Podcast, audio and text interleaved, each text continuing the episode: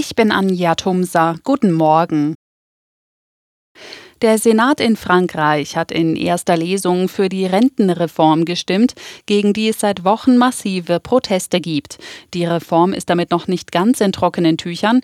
Als nächstes soll zwischen dem Senat und der Nationalversammlung, der anderen Parlamentskammer, ein Kompromiss gefunden werden. Die Regierung will das Renteneintrittsalter schrittweise von 62 auf 64 Jahre anheben. Briefe und Pakete werden wohl erstmal nicht liegen bleiben. Die Deutsche Post und die Gewerkschaft Verdi haben sich nach harter Auseinandersetzung auf einen neuen Tarifvertrag verständigt. Vorgesehen ist eine Sonderzahlung zum Inflationsausgleich von insgesamt 3000 Euro netto und 340 Euro monatlich mehr ab dem 1. April 2024. Reisende müssen sich zum Wochenstart an Airports im Norden und in der Hauptstadt auf längere Wartezeiten und zahlreiche Flugausfälle einstellen. Verdi hat für morgen wieder zu Warnstreiks aufgerufen. Betroffen sind die Flughäfen Hamburg, Bremen, Hannover und Berlin.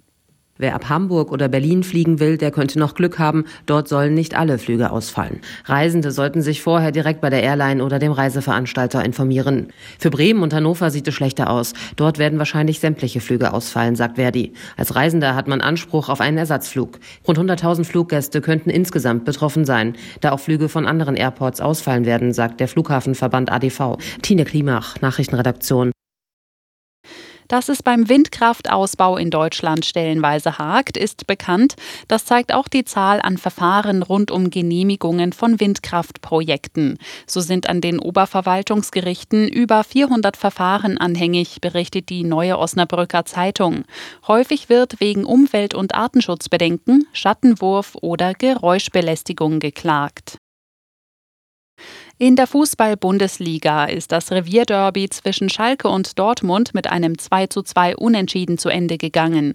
Am 24. Spieltag gewannen die Bayern zuvor mit 5:3 gegen Augsburg. Damit haben die Münchner zwei Punkte Vorsprung vor den Dortmundern. Die weiteren Ergebnisse Leipzig-Mönchengladbach 3:0, Frankfurt-Stuttgart 1:1 und Hertha BSC Mainz ebenfalls 1:1.